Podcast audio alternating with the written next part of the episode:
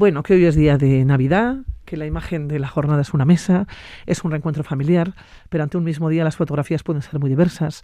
Hoy nos preguntamos cómo han pasado esta noche buena y cómo van a pasar la Navidad muchos vecinos de nuestra ciudad que están en situación de extrema vulnerabilidad. ¿Cómo está siendo este final de año tan complicado, con subidas de hipotecas, con gastos de energía, con cestas de la compra, que han llevado a muchas familias a tener que pedir ayuda? Chomin Ondarre, director de Inclusión Social y Empleo de Cruz Roja en Álava. ¿Cómo estás? Feliz Hola. Navidad, Egunon. Egunon, Pilar, igualmente. Bueno, Chomin, ¿cómo se vive la Navidad en Cruz Roja y cómo se viven las fechas previas, no? ¿Qué situaciones os encontráis y de qué manera se bandean? Bueno, pues eh, nosotras y nosotros trabajando, seguimos trabajando estos días porque... eh, Porque efectivamente, hoy trabajáis también, día de Navidad. eh, sí, siempre hay algún, eh, de- depende, lo, digamos, el, el perfil de, de personas a atender, pero bueno, en este caso no, no tenemos a las personas de extrema movilidad este día festivo, pero sí la Cruz Roja, digamos, de atención en otros campos. Y bueno, pues son días, eh, como digo, es que no podemos dejar de trabajar porque las personas siguen viniendo a nuestra puerta, siguen necesitando la, la- la ayuda y, digamos, la necesidad no distingue de fechas eh, especiales, sino que, bueno, pues te encuentras en esa situación y hay que hacer frente de alguna manera a, a esa situación. No solamente a la situación que se plantea hoy día de Navidad, sino también a la situación que se lleva planteando en los últimos meses, no los últimos cuatro meses. Subida de los precios de energía, hay que hacer la compra, las hipotecas. ¿Cómo han cambiado las cosas? ¿O de qué manera se han incrementado? ¿Cómo lo habéis notado vosotros? ¿Se han incrementado la petición de ayuda? Si es que se ha hecho. Sí, sí, se ha hecho. Bueno, no olvidemos que nosotros somos coayudadores de la administración pública. La propia administración pública eh, también está, está desbordada. eh, los servicios sociales en Araba también están desbordados de peticiones. Y nosotras y nosotros estamos para, digamos, como decía, coayudar y aquellas personas que no tienen, pues, por, pues porque no, o bien porque tienen, eh, digamos, eh, eh, una penalización con, con alguna ayuda, o bien porque realmente no tienen todavía, no tienen tiempo de padrón suficiente para recibir ayudas, o aunque llevan tiempo viviendo entre nosotras y nosotros, no tienen un padrón, por tanto no pueden acceder a determinados servicios y ayudas públicas que, ofrece la Administración. Y sí, como tú bien decías también en esta introducción, eh, se ha notado un incremento, ya veníamos desde el año pasado, pero sobre todo desde mayo-junio fue brutal la- la- digamos, el incremento de demandas que fuimos viendo y que gente que venía a nuestra puerta, incluso el mes de agosto, que además en el caso de Vitoria Gasteiz los servicios sociales de base está- están cerrados, eh, fue, mm, bueno, pues eso, eh, eh, una cola en la puerta que, que- que nos asustamos y, y no sabíamos cómo podíamos dar cobertura a todo esto. Sí que, sí que hablamos también con el Ayuntamiento de Vitoria y bueno, pues a- de alguna manera hemos ido pudiendo dar respuesta a todas estas personas, pero en algunos casos con cierto retraso desde que la demanda entra, porque como digo, ha sido tanto el, el- incremento de, de la demanda que los tiempos de espera, lógicamente, se han tenido que incrementar.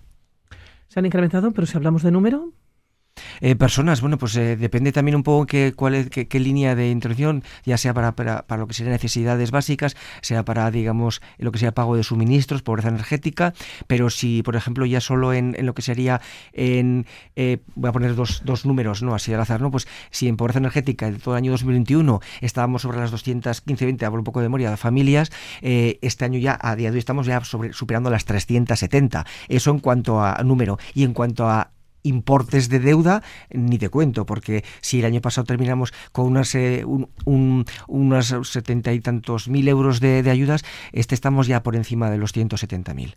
Entonces eh, nos espera un, un- panorama y lo que serían en otro tipo de prestaciones necesidades básicas, pues también eh, ya, estamos eh, cerca de las 600 eh, familias atendidas, que no viene a ser el doble, pero sí un incremento considerable con respecto al año pasado. eh, ¿cómo se determina la extrema vulnerabilidad y cuántas eh, personas pueden estar en esta situación en Álava? No sé si personas o familias, no sé cómo lo calibráis. Eh, bueno, en principio eh, por unidades familiares y luego pues, ahí bueno, pues eh, más o menos se divide entre una media de cuatro personas que componen la unidad familiar.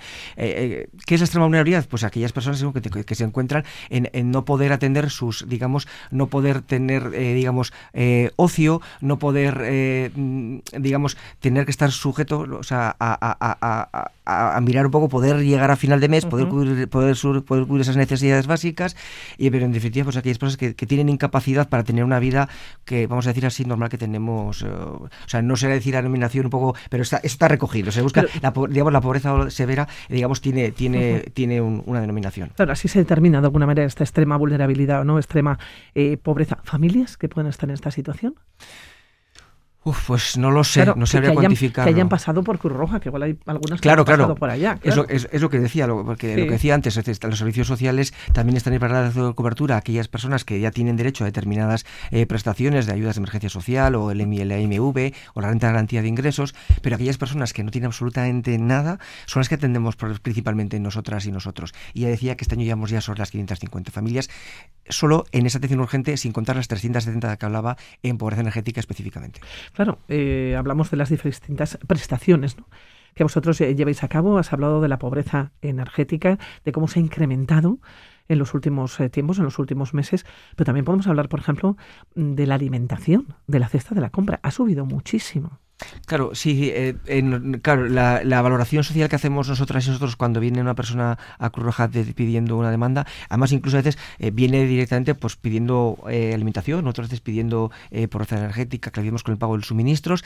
La valoración, como digo, es, una valoración integral y total en la que vamos viendo qué otras necesidades puede tener y en la que, bueno, pues vemos que las familias, algunas, pues apuestan por, pues, por, por, por, cubrir, digamos, el alquiler o la hipoteca y vienen pidiéndonos otra cosa y nosotras vamos complementando esas ayudas, también de alimentación, como decías, o, ambas. ¿Cómo está siendo esta prestación de alimentación los últimos meses? Eh, a ver, los últimos es pues lo que digo, eh, de alguna manera con cantidades que no no, no, cubren la totalidad de la necesidad de las familias, pero hasta donde podemos llegar. Todavía estamos eh, con alguna colaboración de alguna, digamos, empresa privada que nos eh, colabora con nosotras y nosotros y con fondos propios que estamos, eh, digamos, aportando, fondos propios que nos decimos también viene de la colaboración de aquellas personas que pagan su cuota o aquellas personas que compran un boleto de la lotería de sorteo de la Cruz Roja, ¿no? pero sí que hasta ahora, bueno, Cruz Roja además, cuando mm, vemos que, que se agrava lo que es el el incremento de los precios, pone en marcha un plan que llamamos Cruz Roja Reacciona, en la que pretendemos eso, que decir, en la que hemos puesto fondos propios, eh, digamos, con, con nuestros fondos privados, y la que estamos dando esas prestaciones ahora, que el año que viene se verán incrementadas con una colaboración del gobierno vasco. Sí, porque a partir del 2023, en unos días, vais a ser los encargados de gestionar los bonos de alimentación, ¿no? impulsados por el gobierno vasco. Eso es, que decir, que el gobierno vasco eh, ya vio, que decir, ellos manejan y ellas manejan otros datos macroeconómicos que, quizás no, no, estamos acostumbradas al resto de las personas, eh, y ya eh, fueron, fue el propio gobierno vasco quien se dirigió a nosotras y nosotros para decirnos, bueno, hemos establecido que esta ayuda, con lo cual si están viendo esta necesidad es porque efectivamente ven que, que desde luego que no estamos en, no hemos llegado al pico de la necesidad que va a tener. Y bueno, pues además, mm, digamos que yo creo que se ha hecho un proyecto con con una, digamos, con una visión inter para, para poder ayudar a aquellas personas que, digamos, con estas necesidades de alimentación que complementaremos con otras ayudas para higiene y limpieza de, eh, de este plan que llamaba Cruz Roja Reacciona, porque este, este, esta, esta, colaboración del gobierno vasco está específicamente dirigida para alimentación, pero también, sobre todo, alimentación y centrada mucho en ayuda al comercio local. Entonces, también es importante fomentar ese comercio local. Eh, no olvidemos que eso también hace comunidad, hace vida en los barrios y estamos trabajando con, con, bueno, pues, con una empresa que ayuda, digamos, que capta estos comercios locales en el que se trabajan varias líneas lucha contra la experiencia alimentaria, pero también una cesta, digamos, equilibrada y, digamos, bajo la denominación de compra lo justo para, digamos, enseñar a las familias a que compren, digamos, lo que necesiten eh, para, para cubrir sus necesidades. Claro, Chomín, ¿qué va a ser los próximos meses, las próximas semanas? ¿Qué esperáis? Pues que una vez que se ponga esto en marcha, pues la, avalancha, pero bueno, eh, como decía, vamos a seguir como ya veníamos haciendo hasta ahora la coordinación con las administraciones públicas. Yo, de hecho, ya he hablado también con la directora de Servicios Sociales del Ayuntamiento de Vitoria-Gasteiz. Ya hemos establecido que después de estas fiestas nos ponemos en marcha para coordinarnos y ver cómo nos repartimos y no duplicar ayudas, que para eso tenemos también un acuerdo de cruce de datos, y ver cómo nos organizamos para poder llegar al máximo número de familias posibles. sin olvidarnos de la atención a personas sin hogar, vosotros con la unidad móvil recorréis las calles de Gasteiz para localizar, para atender precisamente a las personas sin hogar. ¿no? El objetivo es informar y acompañar a toda esta a toda esta gente. Se ha multiplicado el número de personas que os habéis encontrado en la calle porque a día de hoy, a día de hoy, ¿cuántas personas viven en la calle, que vosotros tengáis referencia o tengáis conocimiento. A ver, es un número que se mantiene más o menos estable, pero que cambia en cuanto, digamos, le ponemos nombre y apellidos. Es gente también que, que rota, también es gente que pasa, digamos, a otros, una vez que ya, digamos, establece relación con personas en su misma situación, pues, eh, pues suelen hacer, vamos a decir, esa red y a veces eh, pues van eh, y, no están en calle, calle como tal, no están sin techo y están en infraviviendas, en, bueno, en lonjas que, que, consiguen entrar, en, fábricas abandonadas. Entonces realmente nuestra atención sí que es un poco a los sin techo, techo. Entendemos que esos otros espacios son espacios privados en los que alguien debe ser titular y no, no, no, accedemos a esos espacios. Pero sí, por supuesto, ese número, digamos, si tenemos en cuenta a esas personas, eh, se incrementa considerablemente. Eh, mm, aunque el número de personas atendidas en todo, en todo el año eh, supera levemente las 200 personas,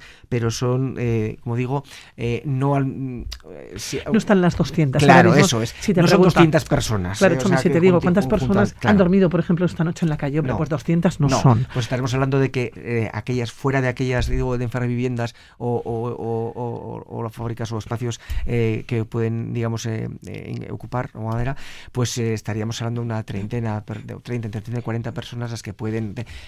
Ojo, no todas quieren saber, hay gente que no quiere saber nada ni del ayuntamiento, que tiene un servicio propio, eh, digamos, el equipo Urbil, eh, de, para dar cobertura también a estas personas, como Cruz Roja. Entonces hay personas que, que, que, conseguimos llegar, personas a las que finalmente acabamos entrando y, personas que, bueno, pues que, no, que no quieren saber nada de demás. ¿cómo cambiamos la situación?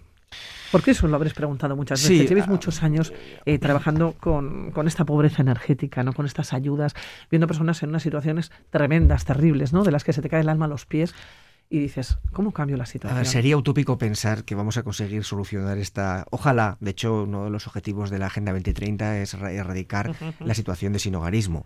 Eh, nosotras y nosotros de Cruz aquí, además, estamos trabajando también con la oficina de Cruz en la, eh, la, Oficina Europea de Cruz en Bruselas. Precisamente hemos empezado a trabajar para hacer incidencia también en el Parlamento Europeo para conseguir también un poco trabajar y luchar contra, digamos, ayudar a esta oficina europea que tiene Cruz en Bruselas eh, para, para ver qué podemos hacer, qué podemos eh, en qué línea o qué tenemos, qué, qué, pasos tenemos que dar para erradicar esta situación de sinogarismo en 2030. Pero insisto, no no, no vamos a, o sea, no, no, no vamos a ser utópicos, no, no se va a acabar. Eh, siempre hay situaciones sobrevenidas, no tenemos más que mirar atrás. En los últimos años, ¿quién nos iba a decir? Después de una crisis económica 2008-2010, una pandemia, una, guerra. Una guerra. Eh, bueno, es que son, son situaciones sobrevenidas y tan incontrolables que aunque trabajemos, y por supuesto no vamos a cejar en el ánimo, vamos a seguir trabajando para mejorar la situación, pero erradicarla, erradicarla, desgraciadamente creo que no va a poder ser. estamos al día de Navidad, en la fotografía de estos últimos días pues son muchas compras, es mucho consumo, es mucho gasto, son unas mesas impresionantes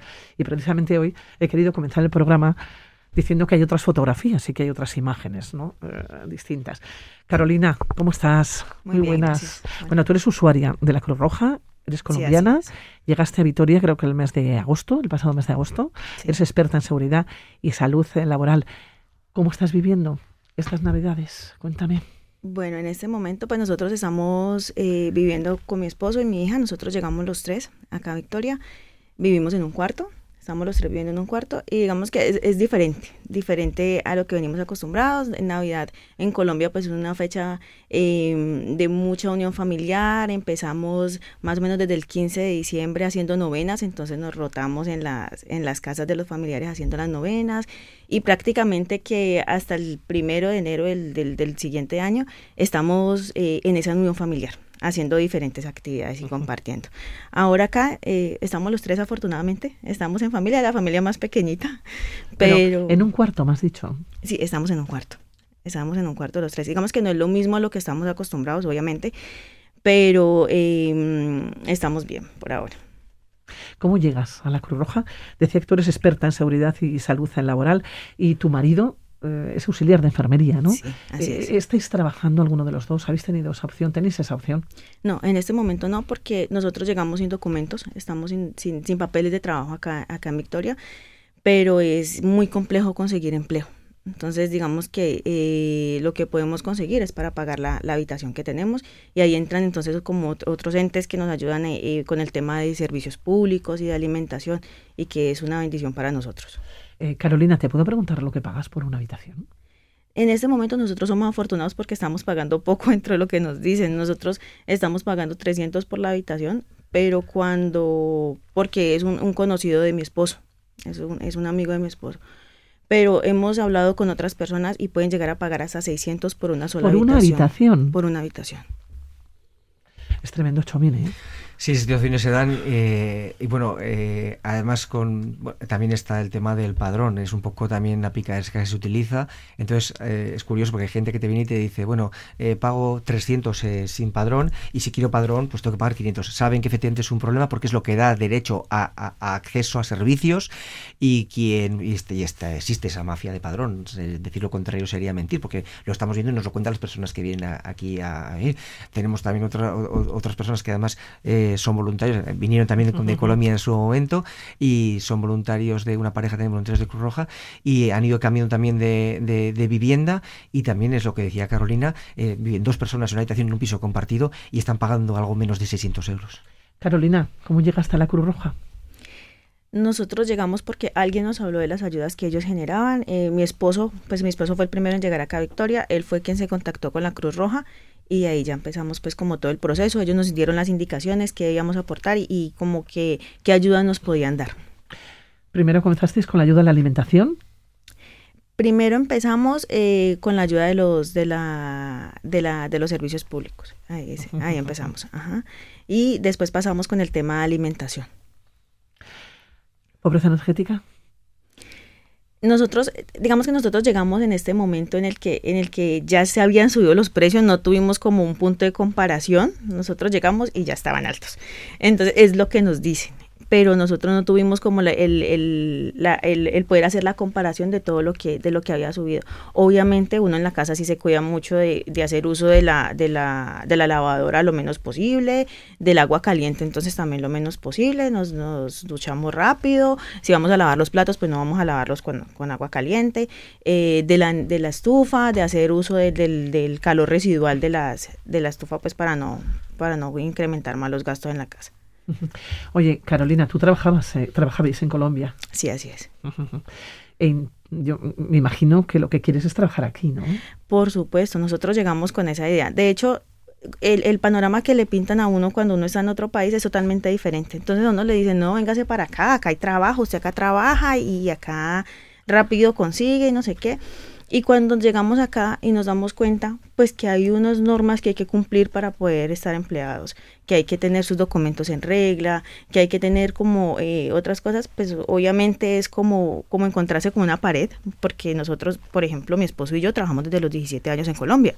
Entonces estamos acostumbrados a trabajar, estamos acostumbrados a, estar como activos, como a estar produciendo, a estar eh, como, como pendientes también y dándole la, la educación a la niña, Salomé.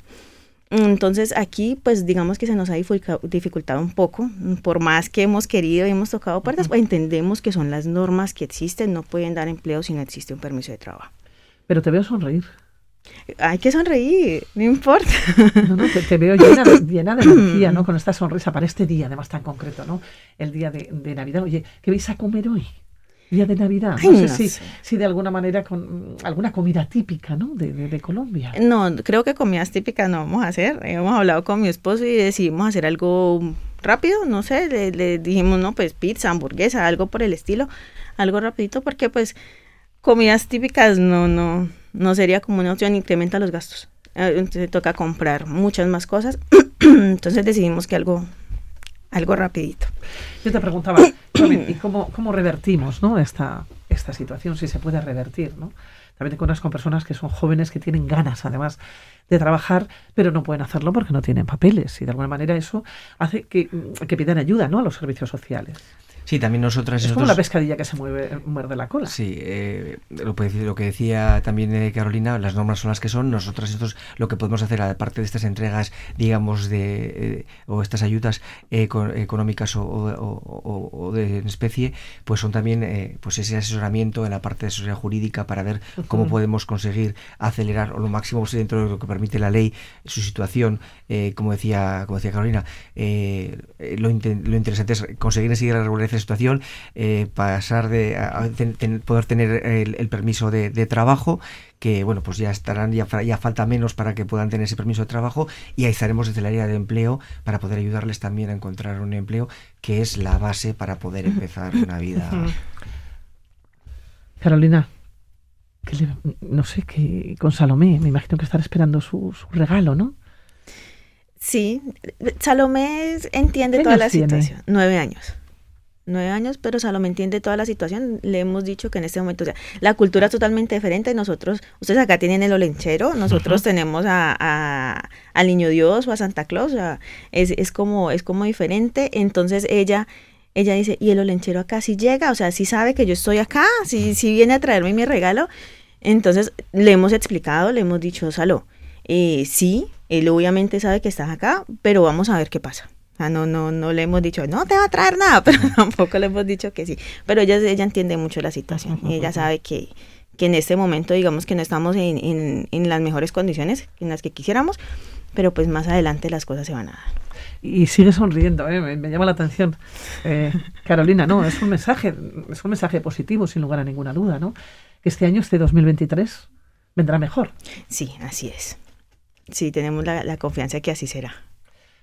¿Va a venir mejor este 2023? Antes te he preguntado y no parecías muy halagüeño, ¿eh? eh, eh no, lo que decíamos, eh, los datos no creo, es decir, la necesidad va a seguir existiendo y bueno, pues lo que pasa es que bueno, pues vamos a ver cómo podemos arrimar el hombro para dar una respuesta, como decía, rápida, no como hemos tenido estos meses que, como decía, nos, hemos tenido que retrasar quizá un poco para ser lo más diligentes posibles y, poder por lo menos, pues eso, ayudar a estas familias, pero sí, la necesidad es que sería, sería ilusorio decir que que, no, que, va, que, va, que va a mejorar. Tenemos que construir cosas, pues eso, ¿no? Eh, proyectos que trabajen también en la gestión emocional y otro tipo de cosas, otro tipo de respuestas, pero la necesidad eh, va a seguir estando. Sí que dicen que ahora el IPC el año que viene que creen que se mantendrá en el 5, la gasolina está bajando, los suministros pues es como un, como vamos a decir, una noria, porque suben, bajan, eh, son, son nada más, digamos, eh, difícil de controlar y de, y, de, saber, porque nos tenemos que fiar de lo que nos dicen, porque es verdad que, no podemos saber si, si, nos están diciendo la verdad, si, si están, porque ahí están los beneficios también de las, de, las compañeras, compañías de, energía, ¿no? Bueno, es que son las dos imágenes, lo mismo que el día de hoy, el día de Navidad. Estamos eh, viendo unas imágenes y nosotros estamos mostrando otras, ¿no? Por otro lado está la pobreza y por otro lado los beneficios, ¿no? De grandes empresas. Eso es. Chomi, ¿qué te preocupa? A día de hoy. tantas cosas, pues... Eh, pues eso, que, que, haya personas que, que, que, al contrario de mejorar, que agraven su situación, que pues dependiendo de cómo vayan los estos, eh, pues eso, la, la economía eh, y el empleo, pues, pues irá, pues, pues será una situación o será otra. Sí que es verdad en cuanto al todo empleo que el continente está mejorando, estamos en datos de empleo en Euskadi muy buenos, pero en cambio hay, hay, hay más gente pobre. Eso quiere decir que los empleos que se están generando son empleos precarios, muy mal remunerados y, bueno, eso es algo también que, que, habría que, que revisar y que las que las con grandes compañías tendrían que revisar un poco eh, reducir esos márgenes de beneficio. Con ese mensaje nos vamos a quedar. Carolina, que todo vaya bien, que feliz Navidad. Muchas gracias igualmente. Cuidaros mucho. Ya me seguirás contando otro día. Claro que sí. Gracias. Chomin Ondarre, como siempre, un placer. Igualmente, Pilar. Agur, agur.